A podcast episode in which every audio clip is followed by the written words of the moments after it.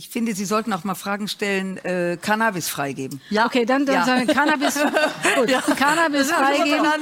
Das haben Claudia Roth von den Grünen und Marie-Agnes Strack-Zimmermann bei Maischberger die Woche gesagt. Den darauffolgenden Fistband zwischen den beiden können wir euch hier leider nicht zeigen. Sollte wirklich bald eine Ampelkoalition Deutschland regieren, könnte sie für eine neue Drogenpolitik sorgen. Denn nicht nur FDP und Grüne, sondern auch die SPD sprechen sich für eine kontrollierte Legalisierung von Cannabis aus. Expertinnen dagegen warnen vor unkalkulierbaren Risiken durch den Konsum. Wir fragen uns deshalb heute, macht die Legalisierung den Cannabiskonsum wirklich sicherer? Es ist Mittwoch, der 13. Oktober. Ich bin Johannes Schmidt. Hallo.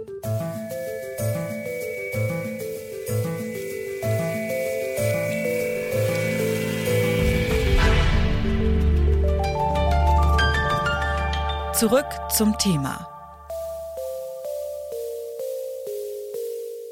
In den aktuellen Sondierungsgesprächen zwischen FDP, SPD und den Grünen gilt es, so einige Hürden zu überwinden. Aber es gibt auch Themen, bei denen sich die drei Parteien schon weitgehend einig sind. Etwa darüber, dass mit der Kriminalisierung von Gras und Hasch Schluss sein soll. Auch wenn sich die Parteien in ihren Konzepten für die Legalisierung unterscheiden. Die SPD zum Beispiel kann sich vorstellen, mit Hilfe von Modellprojekten auszuloten, wie gut eine kontrollierte Abgabe von Cannabis klappt. Also wir haben zwei Wege, die wir konkret vorschlagen. Der erste Weg über Modellprojekte zu testen, welcher Weg für eine kontrollierte legale Abgabe der richtige wäre, weil da gibt es viele Versionen und da wäre es gut, wenn wir den Städten, die das wollen, schon mal schnell Modellprojekte ermöglichen und die auch evaluieren. Und das zweite, zügig raus aus dem Strafrecht und äh, zunächst mit einer festen deutschlandweiten Größenordnung ins Ordnungsrecht überführen. Das wären die ersten beiden Schritte, denen dann die Legalisierung am Ende folgen muss. Das sagt der drogenpolitische Sprecher der SPD Dirk Heidenblut. Grüne und FDP gehen sogar noch einen Schritt weiter. Sie wollen die Phase von Modellprojekten überspringen und Cannabis direkt freigeben. Aber auch hier über eine kontrollierte Abgabe, zum Beispiel durch Apotheken. Wir haben auch mit den drogenpolitischen SprecherInnen von FDP und Grünen gesprochen und sie gefragt, was ihre Parteien für den Umgang mit Cannabis vorschlagen. Wieland Schinnenburg von der FDP sagt dazu. Wir als Freie Demokraten wollen eine kontrollierte Abgabe von Cannabis zu Genusszwecken an Erwachsene in Apotheken und speziell lizenzierten Geschäften, natürlich nur für den Eigengebrauch, nicht um damit einen großen Handel zu betreiben. So ähnlich äußert sich auch Kirsten Kappert-Gonter, die drogenpolitische Sprecherin der Grünen. Wir schlagen eine staatliche Kontrolle des Cannabismarktes vor. Es macht keinen Sinn, die Kontrolle über den Cannabismarkt dem organisierten Verbrechen zu überlassen. Wir brauchen vom Anbau über den Vertrieb bis zum Verkauf in lizenzierten Fachgeschäften klare gesetzliche Regeln.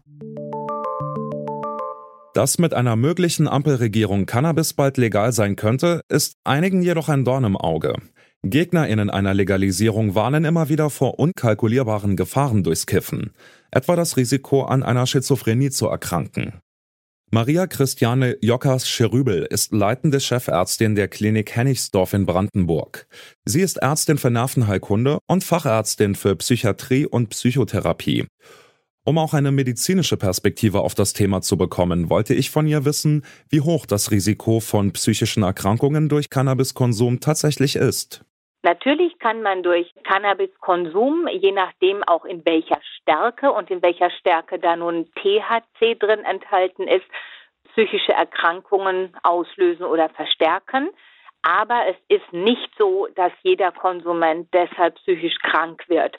Und von den Hochkonsumenten, also richtig täglich und viel, sind es etwa zehn Prozent, die krank werden, von denen wiederum circa 10 Prozent, die eine Erkrankung aus dem schizophrenen Formenkreis entwickeln. Wenn man insgesamt die Zahlen anguckt, dann sind die nicht so hoch. Und wenn man dann nochmal dagegen setzt, dass die Illegalität, wie es im Moment ist, mit einer gewissen Duldung oder Nicht-Nachverfolgung vom Besitz geringer Mengen ja nicht so zum Erfolg geführt hat, dass das gar nicht mehr kriminalisiert wird und dass einfach alles gut funktioniert, da muss man einfach sagen, spricht viel dafür, den Cannabiskonsum zu legalisieren mit schon Auflagen und mit klaren Regeln. Das ist jetzt auch nicht nur meine persönliche Meinung, sondern ich bin gleichzeitig im Vorstand des Therapieladens in Berlin. Das ist eine ambulante Reha und auch Behandlungseinrichtungen für Menschen mit Cannabiskonsum und Missbrauch oder einer Cannabisgebrauchsstörung. Und wir haben das Ziel diskutiert, was denn nur so am besten ist und haben schon so die allgemeine Einschätzung, dass eine Legalisierung vielleicht von Vorteil sein könnte.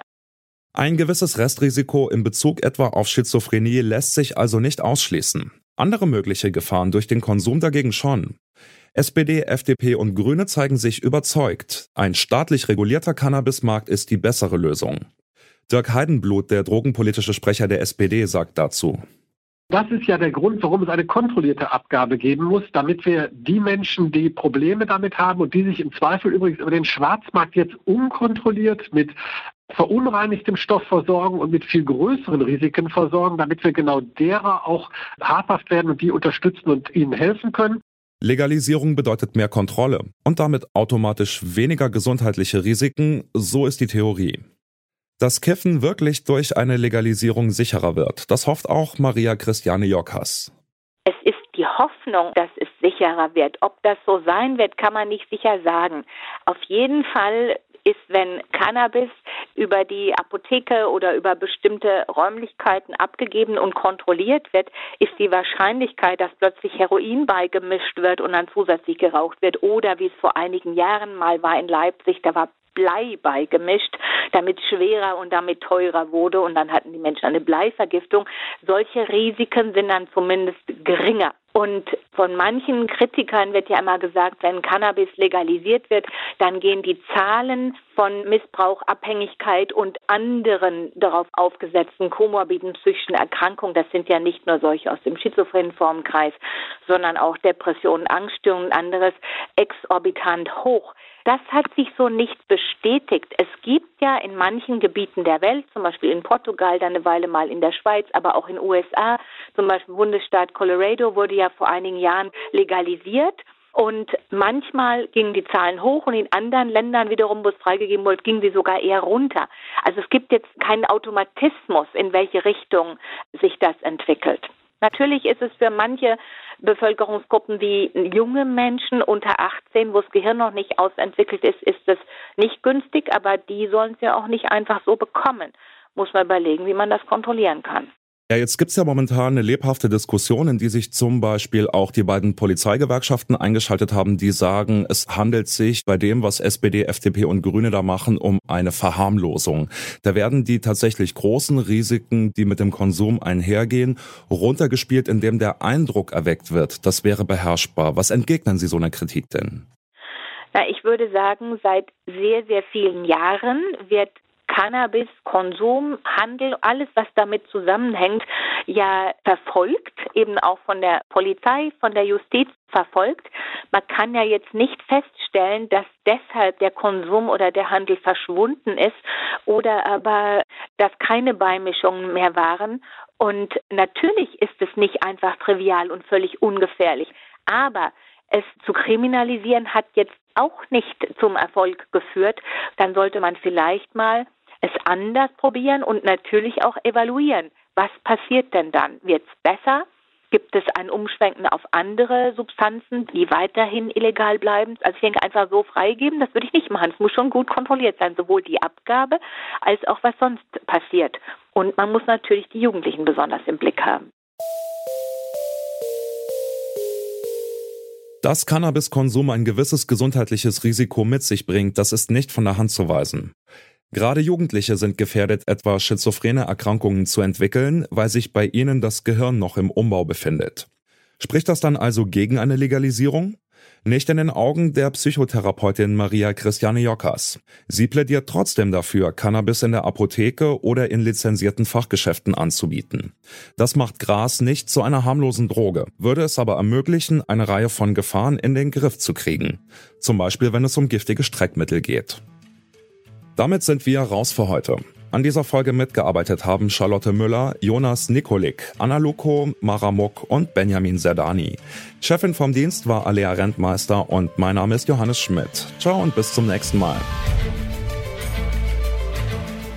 Zurück zum Thema vom Podcast Radio Detektor FM.